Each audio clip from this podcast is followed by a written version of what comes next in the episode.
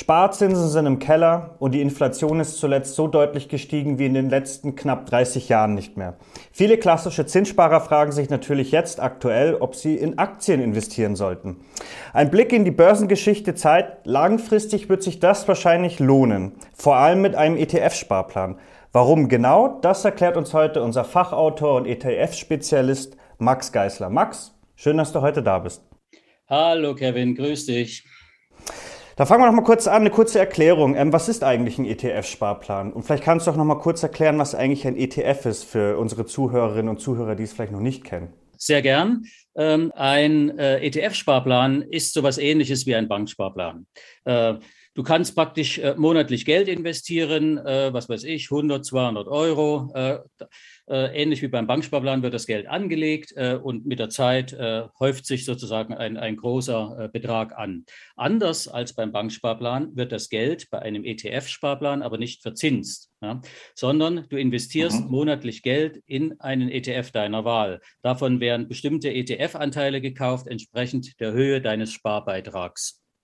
Ein ETF äh, ist ein börsengehandelter Indexfonds. Anders als äh, der, ein, ein klassischer äh, Fonds äh, bildet er einen Börsenindex eins zu eins ab, zum Beispiel den DAX oder den amerikanischen Dow Jones. Ja, mit jedem Anteil, mit jedem Beitrag kauft man einen Anteil von diesem ETF. Mhm. Im Laufe der Zeit summieren sich eben diese Anteile. Da die ETFs äh, stets parallel zu ihrem zugrunde liegenden Index laufen, äh, ist die Wertentwicklung gleich nachvollziehbar. Steigt der Index, steigt in gleichem Maße auch der Wert deiner Anteile, deiner ETF-Anteile im mhm. Depot. Ja, das ist, äh, äh ETFs sind sehr kostengünstig äh, und zugleich breit gefächert. Äh, investieren Sie in einen ganzen Markt. Insofern eignen sie sich hervorragend für den langfristigen Vermögensaufbau. Ja, zu den Kosten kommen wir gleich noch, ähm, weil du gerade noch die Sparrate angesprochen hast. Ähm, wie muss man sich das vorstellen? Ab wann beginnt da die Sparrate? Ab wie viel Euro monatlich? Ja, äh, ETFs sind äh, sehr flexibel. Also äh, du kannst jederzeit sozusagen deinen Sparbetrag ändern, erhöhen oder aussetzen oder, oder weniger mhm. sparen. Äh, bei den meisten Banken beginnt das so ab etwa 25 Euro pro Monat, ähm, zum Beispiel bei Comdirect, bei der Consorsbank oder bei der Hypovereinsbank. Äh, es gibt auch welche, äh, die ganz kleine Sparbeträge schon erlauben, zum Beispiel die Direktbank ING oder der Neo-Broker Scalable. Ja. Mhm. Nach oben hin gibt es keine Begrenzung. Du kannst auch jeden Monat 300, 400, 500 Euro einzahlen. Ähm, das ist, wenn du viel Geld übrig hast, äh, alles machbar. Ja, so bleibt mehr flexibel. Ähm, aber welchen Vorteil hat jetzt so ein Sparplan, jetzt mal ganz praktisch gesprochen, im Gegensatz, sagen wir mal, mit zu einer Einmalanlage, wenn ich jetzt in den ETF einsteigen will? Naja, bei einer Einmalanlage äh, ist der Investitionszeitpunkt äh, sehr entscheidend. Ja, er bestimmt mhm. äh, äh die Erfolgsaussichten mit, denn ähm, steige ich bei einem sehr hohen, äh, zu sehr hohen Kursen ein und die Kurse fallen, dann, äh, dann bin ich erstmal im Minus. Das kann dir bei einem ETF-Sparplan so gut wie gar nicht passieren, weil du ja peu à peu, also monatlich investierst. Ja? Das mhm. regelmäßige Anlegen erhöht sozusagen die Erfolgsaussichten äh, weil ähm, äh, die, die Kurse fallen praktisch mit oder der, der, Preis, den du bezahlst, der fällt mit, wenn die Kurse fallen. Das heißt, du kaufst dann, wenn du einen gleichbleibenden Sparbetrag hast, sagen wir 100 Euro, mhm. äh, dann kaufst du, wenn die Kurse fallen, mehr Anteile und äh, wenn die Kurse wieder steigen sollten, kaufst du weniger Anteile. Unterm Strich sozusagen entsteht dadurch ein günstiger Durchschnittskostenpreis ähm, und die Renditeaussichten äh, verbessern sich, äh, was eben bei einer, bei, bei, einem, bei einer Einmalanlage nicht so ist. Da wären nur sehr, sehr gute Erfolgsaussichten, wenn man gerade mal einen sehr, sehr äh, tiefen oder günstigen Börsenzeitpunkt ja. erwischt. Also quasi jetzt wie in der, während der Corona-Krise, als, sagen wir mal, die, die Kurse nach unten geputzt sind, da wäre das jetzt zum Beispiel ein guter Zeitpunkt gewesen, jetzt bei dem ETF-Sparplan nachzukaufen, wenn ich dich richtig das, verstehe. Genau. Aber so ist es auch bei einem Sparplan. Du kaufst ja sukzessive nach sozusagen, mhm. weil du ja jeden Monat investierst und äh, wenn die Kurse günstiger werden, dann kaufst du zu günstigen Kursen ein. Genau. Und jetzt sagen wir mal, ähm, was sich jetzt wahrscheinlich auch viele fragen werden, jetzt sagen wir mal, ich brauche jetzt dringend Geld. Ähm, kommt man aus so einem ETF-Sparplan auch jederzeit raus oder ist es laufzeitgebunden? Ja, ETF-Sparpläne sind sehr flexibel. Also du kannst jederzeit auch aussteigen, du kannst einen Teil ähm, der aufgekauften Anteile ähm, verkaufen, du kannst alles verkaufen. Natürlich ist entscheidend, äh, wie die Kurse stehen, also ob mhm. du gerade auch dick im Gewinn bist oder nicht, äh, nicht, dass du am Ende Verlust machst. Aber grundsätzlich kannst du jederzeit ein- und aussteigen, kein Problem. Wobei man da, glaube ich, auch noch sagen muss, ähm, dass es natürlich für eine langfristige Vermögensbildung gedacht ist. Ähm, so aus deiner Erfahrung heraus, ähm, mit wie vielen Jahren müsste man da schon sich, sagen wir mal, binden, um da erfolgreich zu fahren? Weil ich kann mir jetzt vorstellen, jetzt einen ETF-Sparplan zu besparen und dann nach einem Jahr auszusteigen, da zahlt man ja wohl eher drauf. Ja, obwohl die Kosten nicht, nicht so hoch sind, äh, ist es schon so, äh, dass ETFs in der Regel in Aktien investieren äh, und Aktien sind eine langfristige Anlage, es sei mhm. denn, man möchte an der Börse spekulieren, aber spekulieren sollte man mit Einzelaktien, nicht mit ETFs. Die investieren, wie gesagt, in einen ganzen Markt, der bewegt sich nur relativ langsam nach oben und nach unten und entsprechend sollte man oder kann man über die Jahre die Börsenrendite, die in Europa etwa bei sechs, sieben, acht Prozent pro Jahr liegt, liegt, äh, die kann man Jahr für Jahr mitnehmen und dadurch eine sehr, sehr schöne äh, Rendite am Ende erzielen.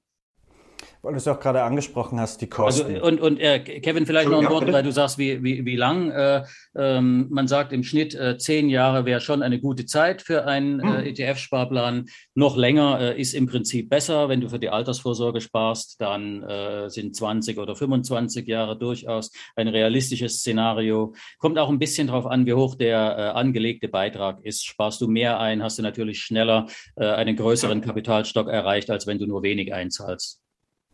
Ja, wir haben es gehört, also es lohnt sich vor allem ja auch für die, für die Altersvorsorge aufgrund der, der, der Langfristigkeit.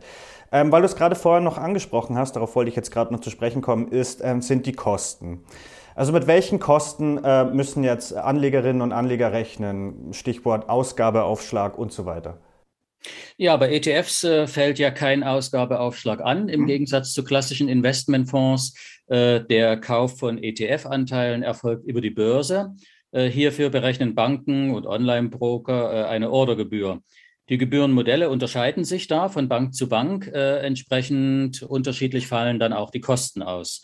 Manche mhm. Banken berechnen pauschale Gebühren, also pro äh, Sparrate, zum Beispiel die DKB oder die Postbank. Äh, andere ähm, volumenabhängig von der Höhe der Order. Das zum Beispiel Comdirect, Consorsbank, Max Blue.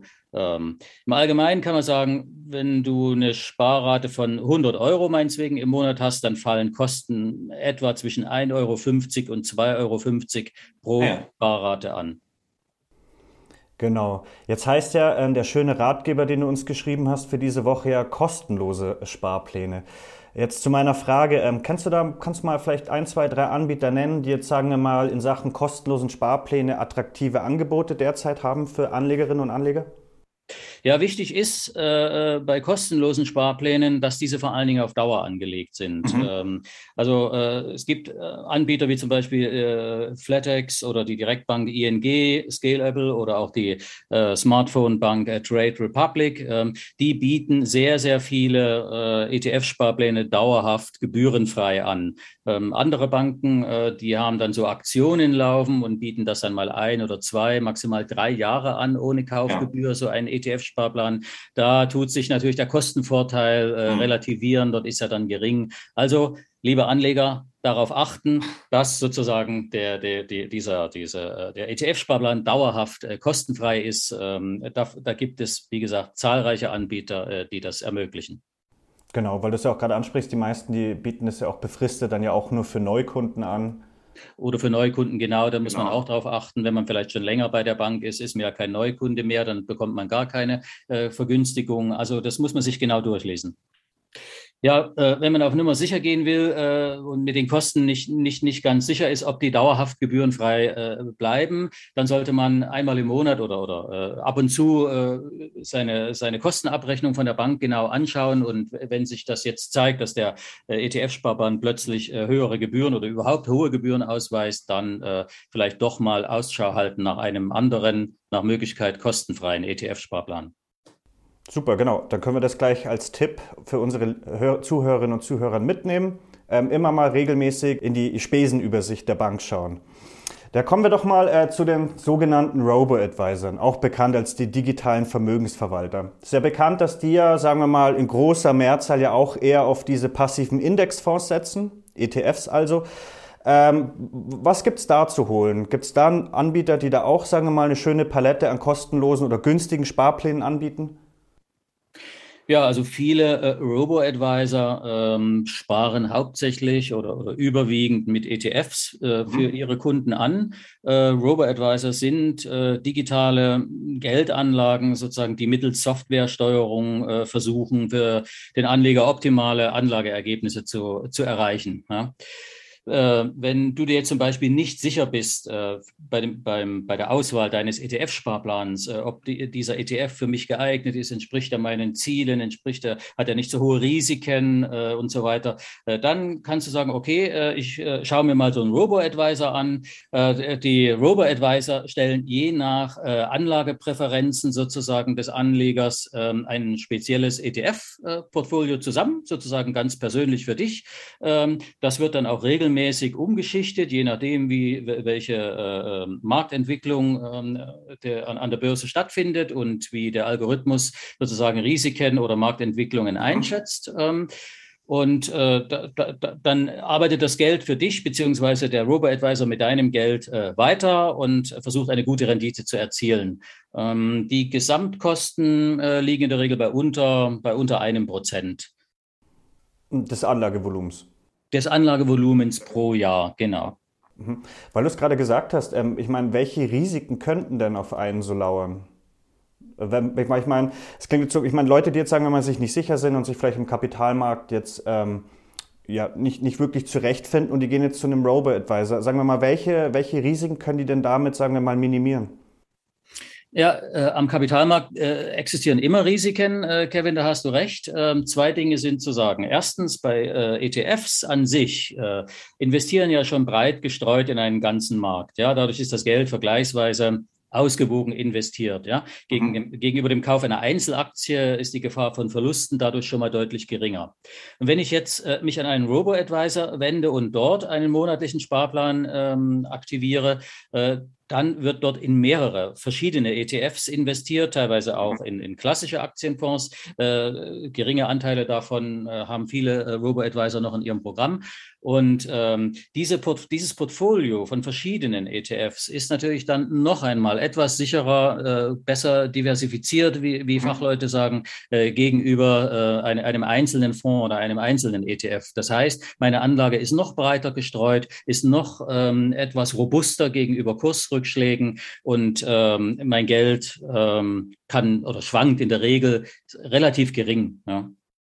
Das klingt doch spannend. Das, ähm, das ist aber sozusagen, sollten wir natürlich im Auge behalten, was wir am Anfang schon mal besprochen hatten. Mhm. Ähm, Investitionen an der Börse, am Kapitalmarkt sind langfristige Anlageentscheidungen. Ja. Dort geht es immer ein wenig hoch und ein wenig runter. Man sollte nie täglich auf sein äh, Depot schauen. Das bringt nichts. Man muss die langfristige Entwicklung anschauen. Und dort sind eben Durchschnittsrenditen, in, insbesondere am deutschen, am europäischen, am, am äh, amerikanischen Aktienmarkt von sechs, sieben, acht Prozent äh, praktisch über die Jahre äh, absoluter Standard und das seit Jahrzehnten, so dass man darauf vertrauen kann, dass das Geld also deutlich äh, mehr an äh, an, an Fahrt, an Rendite gewinnt sozusagen als bei, bei irgendeinem Banksparplan, bei, bei dem es ja, im Augenblick praktisch ja. keine Zinsen gibt. Bleiben wir doch mal, noch mal kurz bei den Robo-Advisern. Ähm, da gibt es ja auch mittlerweile einige auf dem Markt, auch wenn man es jetzt äh, nicht mit den USA ver, äh, vergleichen kann. Ähm, laut Bialo Robo-Advisor-Vergleich sind es aktuell gut 30 Anbieter. Äh, kannst du da vielleicht auch zwei, drei nennen, die sich da in Sachen Sparpläne, ETF-Sparpläne besonders hervortun oder irgendwelche besonderen attraktiven Angebote derzeit offerieren? Ja, es gibt eine ganze Menge, äh, die äh, vor allen Dingen sich auch auf äh, ETF-Sparpläne spezialisiert haben. Scalable wäre wär hier zu nennen. Ähm, und wenn man jetzt mal speziell auch auf die äh, Top-Performer schaut, ähm, die Kursgewinne der letzten zwölf Monate liegen hier so, äh, sind breit gefächert, liegen aber alle im zweistelligen Bereich, irgendwo mhm. zwischen gut zehn Prozent bis, bis rauf bis äh, fast 40 Prozent gehen die Kursgewinne zu den aktuellen Top-Performern auf Sicht von zwölf Monaten. unter den ETF-Robos zählen unter anderem Smarvesto, Ginmon, mhm. VTB Invest äh, und Bevestor, äh, der Robo-Advisor der Sparkassen. Mhm. Und wie lässt sich das jetzt zum Beispiel vergleichen mit einem herkömmlichen ETF-Sparplan, wenn man jetzt nicht zum Robo-Advisor gegangen wäre? Lässt sich da die, die Performance, ist, ist die vergleichbar oder zeigen sich da schon auch Unterschiede?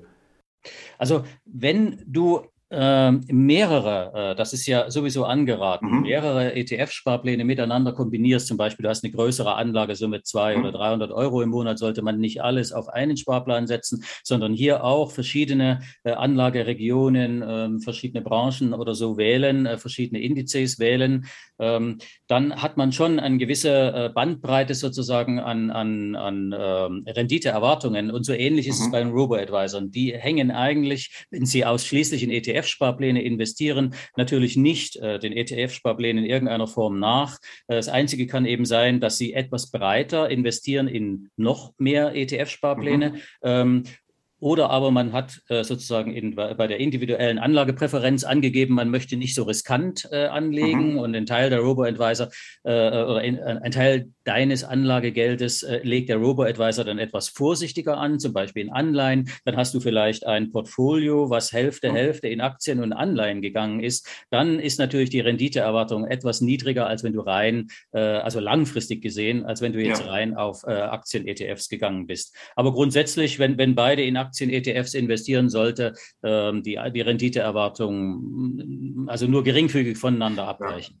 Der Robo-Advisor ist natürlich da in erster Linie auch da, damit der, der Anleger oder die Anlegerin für sich selbst quasi herausfinden kann, welches Risiko er oder sie bereit ist einzugehen. Genau. Dann kommen wir doch zur letzten Frage, aber einer sehr wichtigen Frage. Wie sieht es denn mit der Sicherheit aus? Bei einem herkömmlichen Banksparplan wissen wir, es gilt die gesetzliche Einlagensicherung von 100.000 Euro pro Kunde. Ähm, wie ist das Geld, sagen wir mal, bei einem ETF-Sparplan geschützt? Dort, äh, das Geld ist relativ gut geschützt. Ähm, ETFs sind hier äh, den äh, klassischen Investmentfonds äh, mhm. gleichgestellt. Das heißt, das Geld ähm, wird als Sondervermögen geführt. Das bedeutet, im Insolvenzfall äh, des Fondsanbieters, des ETF-Anbieters, geht der Wert der Anteile nicht verloren, sondern das Vermögen bleibt für Anleger reserviert äh, und wird eins zu eins ausgezahlt. Jetzt noch eine letzte Frage. Ähm, wenn man sich natürlich jetzt das Zinsniveau anschaut und natürlich die gestiegene Inflation, zuletzt bei 3,9 äh, Prozent im August, ähm, haben eigentlich, äh, oder, oder lass mich das anders formulieren, eigentlich bietet, sagen wir mal, für risikobewusste Sparerinnen und Sparer ein ETF-Sparplan eigentlich die so einzige, sagen wir mal, halb oder, oder sichere Anlageform, um die Inflation derzeit zu schlagen, oder? Kann man das vielleicht so pauschal sagen? Der, der ETF-Sparplan? ETF-Sparplan, ja. Also ähm, um die Inflation zu schlagen, äh, ist in jedem Falle der Kapitalmarkt mhm. äh, eine, eine, eine, wichtige Größe, ja, äh, weil Aktien sind insofern ähm, äh, inflationsstabil oder oder, oder mhm. sicher, äh, da sie sobald die Inflation steigt auch äh, die, in, in, der Regel die die Rendite und die Bewertung der Aktien auch steigen. Ähm, das klappt sozusagen bei bei verzinsten Geldanlagen nur schwer. Da müsste jetzt die EZB ja. mit, mit höheren Zinsen nachziehen, äh, dass man eben auch einen Inflationsausgleich über, über, über Zinsprodukte erhält. Mhm. Äh, aber das kann noch eine ganze Weile dauern, bis das ja. passiert. Im Augenblick äh, sehe ich dann nur die Möglichkeit, über den Kapitalmarkt äh, der Inflation ein, ein Schnippchen zu schlagen. Max, vielen Dank für das nette Gespräch und schön, dass du dir heute Zeit genommen hast. Ja, recht vielen Dank, Kevin. Äh, mir hat es auch sehr viel Spaß gemacht und ich freue mich auf den nächsten Podcast. Danke und tschüss. So, das war's auch schon wieder für heute. Den Link zum Ratgeber findet ihr wie immer unten in der Beschreibung.